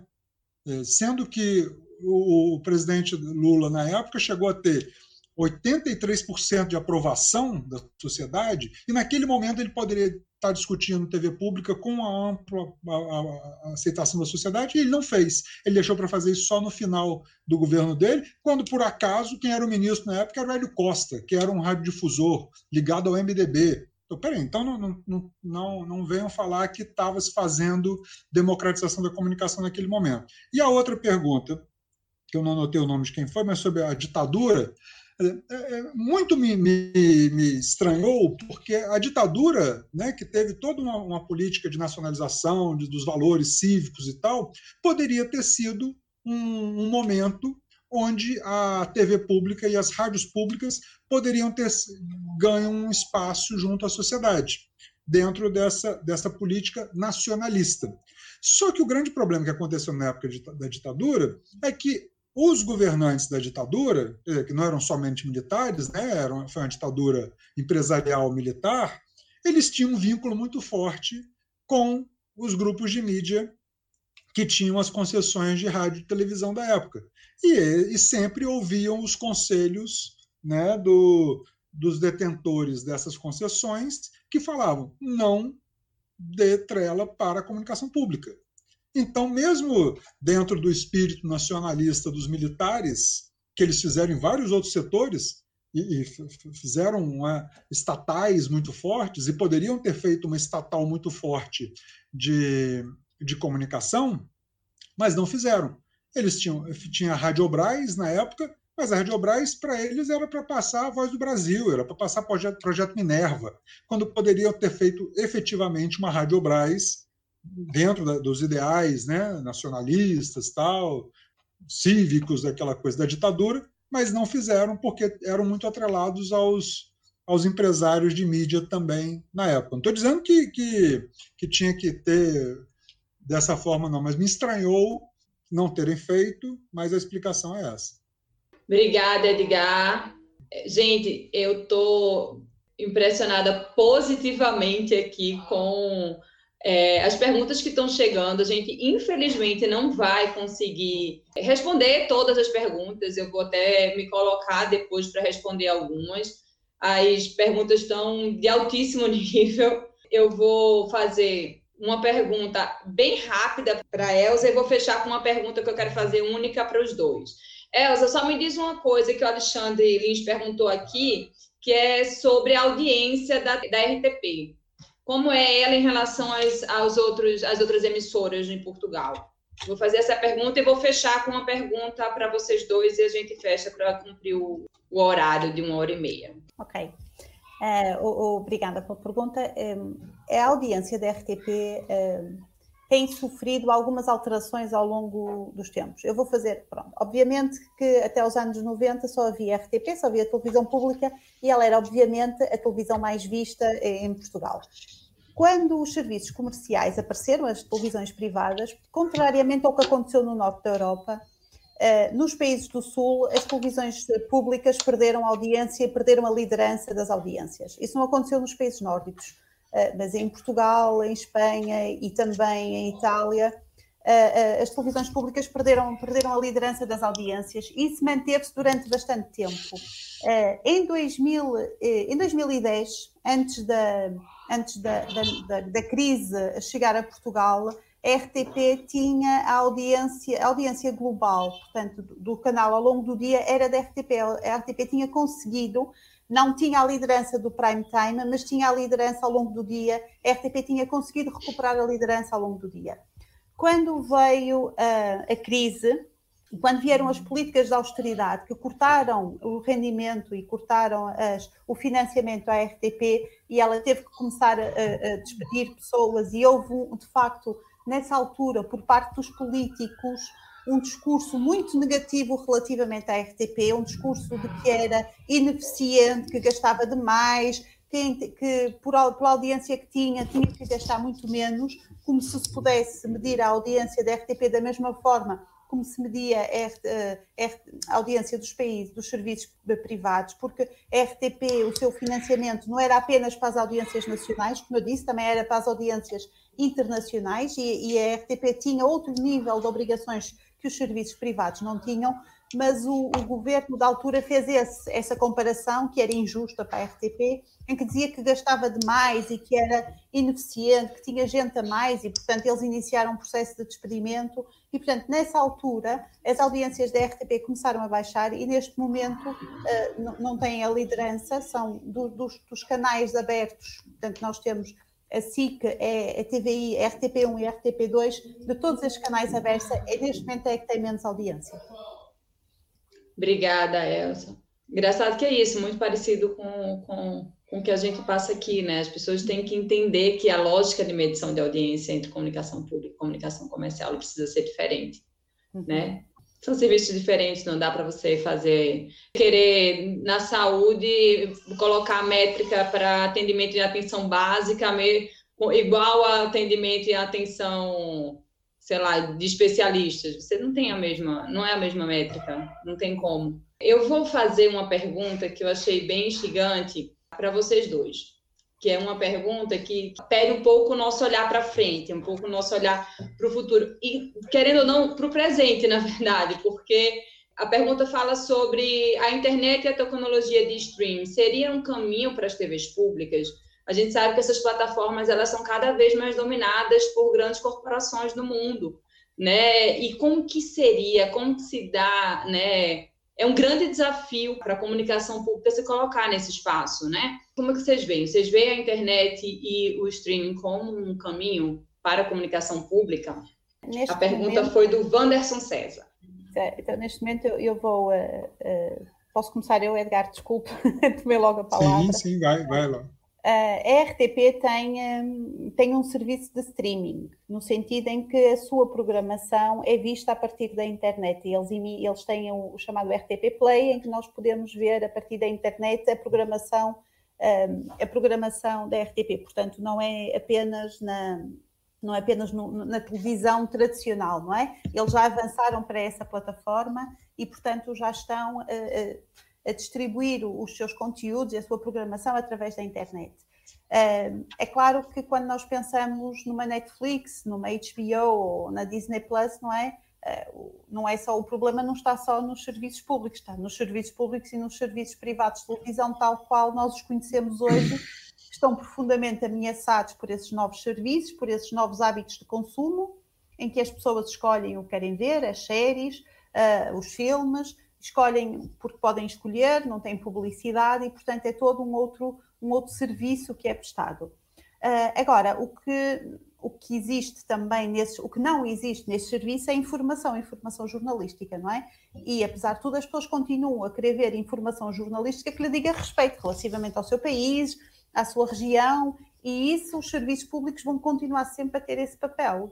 Pelo menos o que eu vejo num futuro próximo, não vejo que esses serviços de streaming se venham a substituir aos serviços públicos e também aos serviços privados que fazem este serviço, que é no sentido da informação, da informação, eh, sendo que os serviços públicos, como têm esta questão de terem uma informação mais de proximidade, pela ligação que têm às diferentes regiões, mesmo em Portugal, que é um país pequenino, não tem nada a ver com o Brasil, nós mesmo assim temos ligações da RTP, por exemplo, a RTP tem uh, tem, obviamente, a sua sede em Lisboa, na capital, mas depois tem um grande centro de produção no Norte, no Porto, uh, por acaso é em Gaia, mas diz respeito à região do Porto, em que é, é de facto um serviço de produção importante e contribui para a descentralização da produção, não é? E para a sua diversificação e para a sua ramificação, e há outras, uh, há outras delegações da RTP no país, ou seja, esta ligação às regiões, à, informação de proximidade, do, do, ponto de vista da televisão, está muito mais na RTP do que nos outros serviços. E eu acho que isso não se perde, porque neste momento os streamings não têm esse serviço, não têm essa, essa função, e portanto, nesse campo, eu acho que os serviços de televisão ditos mais tradicionais ainda têm alguma vantagem face aos streamings, mas de facto, essa possibilidade de que os streamings oferece de personalização do consumo é um grande desafio para, para os serviços de televisão que nós temos atualmente. Deixa eu complementar por aqui, então. O uso da internet por muitas rádios públicas tem sido quase que uma, uma salvação para muitas delas, exatamente para ter audiência, para o acesso, é, principalmente que boa parte das rádios públicas aqui no Brasil operavam em AM e para a migração para FM, né, tiveram que fazer investimentos muito grandes em equipamentos, transmissores, e como não havia investimento dos governos estaduais e também do federal para esses equipamentos, é, botaram na internet e estão com suas audiências pela internet. Algumas TVs também transmitem pela internet em seus canais próprios. Sobre isso, como a Elza falou, de se, se ligar a um grande serviço de streaming, né, que empacota, empacota conteúdos diversos, bem generalista. Uma saída que eu vejo, e isso dá para se perceber bem, pegando algumas séries, alguns documentários, alguns programas infantis exibidos em Netflix, exibidos em, em, eh, em Amazon, exibidos por Disney Plus, que tem coproduções. Então, um exemplo mais claro disso é se você pegar os programas infantis. A grande maioria dos programas infantis, se vocês pararem para ficar no finalzinho ali do, dos créditos, uma boa parte deles, ali, no, principalmente os feitos nos Estados Unidos, tem cofinanciamento do governo do Canadá e do Quebec, e, das, e, da, e da, da PBS também. Por quê? São parcerias para programas educativos, para programas infantis que podem ser educativos. Então, consegue um financiamento, esses programas são coexibidos nas TVs públicas do Canadá na PBS e também passam no serviço de streaming. A BBC faz isso muito bem também, com parcerias com produtoras de Hollywood, inclusive, com a PBS, para passar em streaming. É, algumas, alguma, algumas séries, de séries geniais que a gente está podendo ter acesso, série da Islândia, série da Dinamarca, série da, da, da Suécia, que, tão, que a gente consegue assistir no serviço de streaming, se a gente ficar olhando no final, a gente vai ver que são coproduções com TVs públicas desses países. Então, a gente pode sim apostar em coproduções para documentários, programas infantis e, e ficção, utilizando o serviço de streaming. É uma forma de atingir mais pessoas e qualificar essas produções com profissionais que, são, que são altamente comprometidos, qualificados, como são os profissionais ligados à TV Brasil e às rádios da, da EBC, que são pessoas concursadas, que têm uma competência para isso e que poderia estar sendo utilizado dessa forma. Então, a televisão pública, né, não tem que ter esse papel só governamental, ela pode ser uma televisão pública de, de grande audiência também. Não tem que ficar nessa de que a televisão pública. É, eu vi até uma pergunta ali falando sobre a Rádio MEC, a Rádio MEC que tem uma audiência que toca é, conteúdo, é, música clássica. Que bom que a Rádio MEC toca música clássica mas a gente tem que ter rádios também que toquem música sertaneja, que é a maior, a maior parcela da identidade cultural e da proximidade cultural que os ouvintes de rádio têm no Brasil, que eles querem ouvir música sertaneja. Então, se não tem uma rádio pública que ofereça música sertaneja qualificada, é, você não, não tem como é, ter essa penetração, essa capilaridade e ter essa audiência. Né? Tem um programa da TV Cultura que é aquele Senhor Brasil, que toca música sertaneja de raiz e tem uma audiência enorme dentro da TV Brasil. Por que, que as rádios não poderiam fazer isso também? Então, eu, quando eu penso isso, aí para a internet é mais um espaço, a internet, fazer parcerias com esse serviço de streaming, que bom. Quer dizer, quanto mais chegar próximo ao, ao espectador, melhor. Mas entendendo quem é esse espectador. Mas para que isso ocorra, tem que ter uma política de Estado por trás. Tem que ter um Ministério das Comunicações, tem que ter que, e da Cultura que, e, da, e da, da Educação que pensem nessa forma mais ampla de uma comunicação efetivamente pública para chegar perto da sociedade. Não é chegar e botar novela, novela bíblica que vai fazer com que a televisão tenha audiência. Sim, vai, vai até ter, porque poderia estar passando no Vale a Pena Ver de Novo, TV Record, e está passando na TV Brasil. Mas não é por aí. A gente pode fazer até conteúdos religiosos, se quiserem, falando de, de, de santos brasileiros, falando de, de fazer uma série sobre o espiritismo no Brasil, que seria uma coisa muito interessante, ligada às questões culturais e às tradições brasileiras. Não, não, o problema não é a questão da religiosidade, você está ligado à cultura, é, mas a forma como é feito. E isso é que deveria ser melhor explorado, mas precisa de ter um governo que se pretenda a isso, que se abra a isso e pense na sociedade e pense na comunicação pública para isso.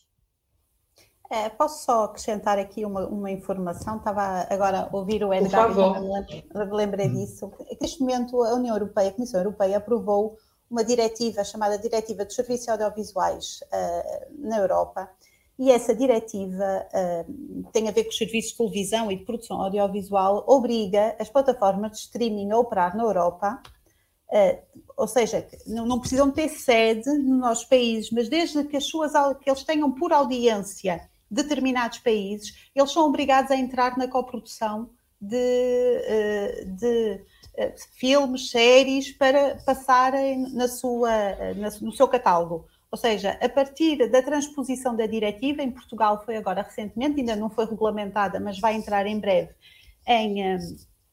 Vai agora entrar em breve, para além de, de dessas, dessas, desses streamings terem uma cota que tem que ser de 30% obrigatoriamente de filmes independentes europeus, portanto, 30% do catálogo vai ter que ter filmes europeus, filmes, séries, documentários europeus. Uh, eles também estão, a partir de agora, obrigados a produzir nos diversos países, a coproduzir nos diversos países, uh, produtos audiovisuais para terem no seu, nos seus streamings. Portanto, há de facto uma política, essa vindo da, da União Europeia, da Comissão Europeia, para obrigar essas plataformas a contribuir para a produção de audiovisual, portanto, cinema, séries, drama, para passarem também nas suas plataformas. Legal, interessante. É isso, né? A importância também de ter órgãos reguladores nacionais, que é outra parte da nossa luta aqui. outra parte importante da nossa, da nossa luta. Neste caso vem da Europa, não é? E depois cada país Sim. podia transpor como quis, mas de facto isso cria, também é verdade que cada país independente que faça a Netflix, os países europeus são muito pequenos, não é? Não, não tem a dimensão que tem o Brasil. Acho que o Brasil se calhar tem poder próprio, pela dimensão do seu mercado, para impor determinadas regras. estas grandes operadoras mundiais, Portugal, por exemplo, teria muita dificuldade em conseguir isso, mas de facto, estando num espaço unificado, a grande vantagem que existe é que de facto pode-se começar a impor novas regras de funcionamento a essas plataformas que querem eh, ter audiências nesses países. Exato. Infelizmente, nosso tempo acabou. Né? Estão chegando, seguem chegando, chegando perguntas que eu gostaria de responder, mas eu não queria também me alongar muito, né? O nosso compromisso com a professora Elza foi de uma hora e meia, já estamos aí a pouco mais de sete minutos além do que a gente combinou. Vou tentar conversar com a Dilson depois de, de pegar essas perguntas e, e tentar respondê-las. Vou colocar ao final também meu e-mail aqui, se alguém quiser fazer perguntas, a gente pode seguir respondendo eu preciso fazer uma coisa, que é chamar ainda o Adilson e a Kemi. Calma que eu, que eu anotei aqui que a gente tem que fazer, tem, tem uma coisa a fazer aí. Eu acho que eu preciso chamar a Kemi agora, para que ela fale um pouco da aula de amanhã, antes da gente se despedir de todo mundo. É, a Kemi vai falar rapidamente sobre o último dia do curso. Por favor, a Kemi de novo, né, agradecer demais a presença da professora Elsa e do professor Edgar aqui com essa aula incrível, né? Muito importante a gente trazer para esse debate aqui da comunicação pública no Brasil essa impressão de fora, né? Essa visão de fora, como é que se construiu o sistema de comunicação pública, né? Ou de serviço público, como colocou a Elsa, fora do país, né? E a gente precisa pensar um pouco, apesar da maioria dos modelos serem europeus, né? A gente tem o americano, tem o da Austrália e tem o Japão, mas pensar aqui na América Latina, né, realmente como é que a gente constrói esses modelos pensando numa, numa questão regional aqui da América Latina para isso, né? A transição ali, né, da Rádio Brás para EBC, 2003, 2004, a gente teve a experiência da TV Brasil Internacional, né? Foi o nome primeiro Brasil foi usado aí, que era uma integração aqui com os países da América Latina para transmitir em espanhol conteúdos do Brasil, de outros países, que foi muito interessante. Essa experiência de outros países é muito importante para a gente conhecer aqui, né? A questão do streaming, eu pontuar rapidamente também a, a, importância de ter todos esses conteúdos, ou pelo menos boa parte deles, disponível na internet. Quando eu fiz o meu mestrado, né, em 2019, eu ministrei uma aula né, sobre comunicação pública na UFRJ, como estágio de docência, e a minha fonte de informação e de conteúdos para poder mostrar como é que funciona em outros países foi a internet. Então, muitos conteúdos, muitos séries, entrevistas, programas, eu peguei da própria internet para poder passar para os alunos, né, para exemplificar esse trabalho. Então, na própria TV Brasil, né, na rádio também, a gente tem muita coisa na internet disponível. Tem um aplicativo é, das rádios, tem um aplicativo da TV, que tem muito conteúdo ali que pode ser acessado gratuitamente. Eu, particularmente, imagino o streaming como um, um, futuro, sim. Eu vejo aqui na minha casa, os meus filhos não assistem televisão mais, né?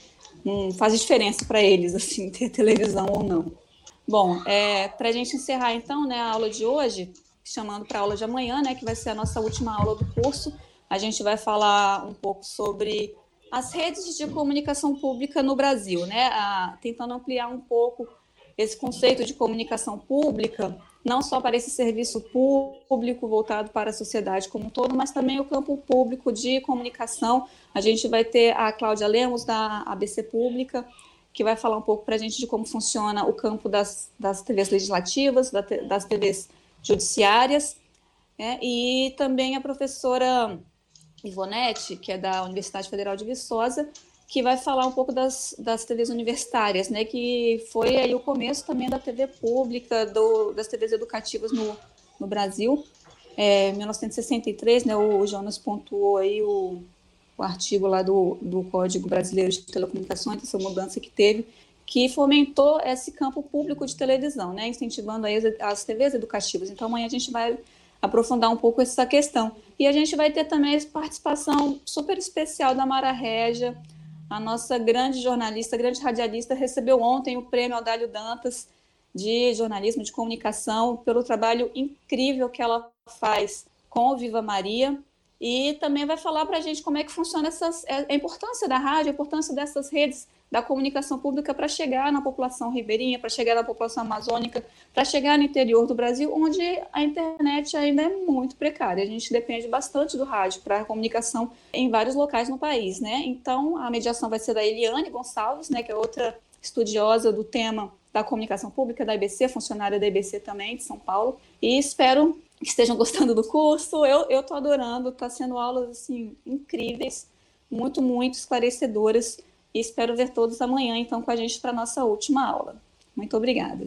Muitíssimo obrigada, Kemi. Eu vou só fazer uma consideração que eu acho importante que a gente faça, acho que até o, o Adilson colocou aqui pelo Emerge, que é a importância da gente continuar discutindo a radiodifusão, mesmo tendo esse imperativo tão forte da, da internet, né? A gente sabe que o Brasil ainda é um país, é, e, e agora, principalmente, estamos vivendo um momento em que a mais da metade da população do Brasil está em insegurança alimentar. Né? Então, assim, a internet não deve ser uma das coisas que eles estão pagando, a banda larga não deve ser uma das coisas que eles estão que eles estão tendo acesso. O governo, inclusive, né, vetou um, um projeto de lei que né, visava dar internet de banda larga para pessoas que estão precisando para a escola, por exemplo. Então, a gente não pode nunca é, esquecer que o Brasil é um país de dimensões continentais e de desigualdade absurda né? E que a comunicação e a radiodifusão segue sendo para muita gente, eu ousaria dizer que ainda para a grande maioria da população, a principal forma de, de acesso à informação. Então, mesmo que a gente consiga olhar para frente e, e, e, saber e dimensionar e não, e não perder esse bonde, né, que é importantíssimo, sim, para nós é, da classe média, a, a gente sabe que, que, o streaming já é uma realidade, mas a gente ainda tem que, que entender o Brasil né, com todas essas diferenças e, e, a, e, a, comunicação pública dentro desse processo, que ela é fundamental para a gente conseguir, inclusive, é, aniquilar as desigualdades. Adilson, você fala ainda também para dar um, um alô? Sim, Mariana, obrigado. É, eu gostaria, em nome do EMERGE, da organização desse espaço aqui junto com a, com a Frente ABC, agradecer né, a participação, o debate, a, o tempo aí da professora Elza, também do professor Edgar, para enriquecer esse debate.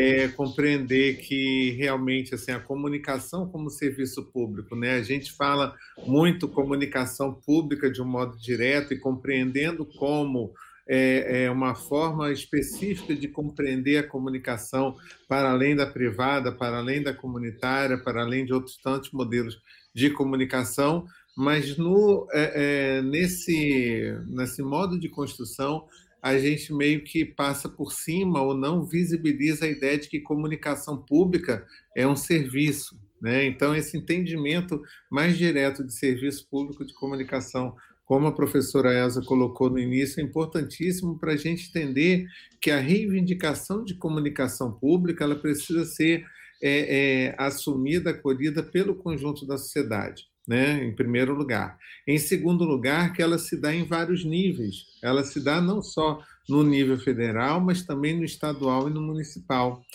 E ela se exerce, claro, a especificidade da comunicação pública, aí o nosso né, longo caminho para estabelecer um princípio, estabelecer um ponto de partida aí de comunicação pública, como colocou o professor Edgar Rebouças, está relacionado a esse entendimento dessa necessidade de que a gente precisa ter uma destinação orçamentária, que essa destinação orçamentária seja conduzida de forma autônoma, ao mesmo tempo transparente para o conjunto da sociedade, mas efetivamente autônoma no sentido do descolamento de uma política de Estado em relação ao governo de, de turno, para que justamente, como o Edgar muito bem falou, que a gente não tenha nem uma TV do Lula, mas também não uma TV do Bolsonaro, mas também não uma TV do Fernando Henrique, do Itamar, da Dilma, etc. A TV é da sociedade, por isso ela é pública né? e que a sociedade se compreenda não só em relação à comunicação, mas também em relação a outros serviços públicos, reivindicar para si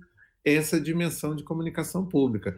Só que, para além disso, ainda tem uma outra questão, porque se a gente está falando de uma compreensão é, jurídica, regulamentar em relação à comunicação pública, a gente deveria também compreender esse mesmo enquadramento em relação à comunicação comunitária. E quando a gente faz esse debate em relação à comunicação pública, a comunicação comunitária, em relação à sua pluralidade, diversidade, ela é meio que ausente, invisibilizada dos debates e no, em relação ao enquadramento é, regulatório brasileiro, ela é ausente de referência em relação à própria condição de um fundo público de apoio ou da possibilidade é, concreta de é, é, uma compreensão de patrocínios. Né? No caso da TV, não existe, a, a, possibilidade é muito restrita. No caso da rádio comunitária, é um pouco mais fácil, mas mesmo assim, há uma incompreensão da condução desse debate e problemas outros estruturais do ponto de vista tanto regulatório como do ponto de vista da fiscalização. Então, é, é, o, o, debate da, da comunicação pública na construção, formulação e efetivação de uma política pública de comunicação não pode prescindir também é, da compreensão desse outro setor que ele está, do ponto de vista da radiodifusão, sendo desmontado. Né? Existem leis que permitem, possibilitam, mas existe uma grande por conta de uma incompreensão ampla por parte da sociedade, não apenas de governo e também é, do setor mais específico do judiciário, mas da sociedade em geral, a gente tem uma descontinuidade desse setor, que é um grande problema, inclusive para o próprio fortalecimento da comunicação pública, porque é justamente esse caldo que articula militantes e ativistas e que faz nessa base das tantas iniciativas de comunicação comunitária é que constrói justamente a, a, a pertinência, a demanda por um sistema de comunicação pública forte. Então, é, com essa fala, eu agradeço imensamente a, a, composição dessa mesa né, e reforço a chamada.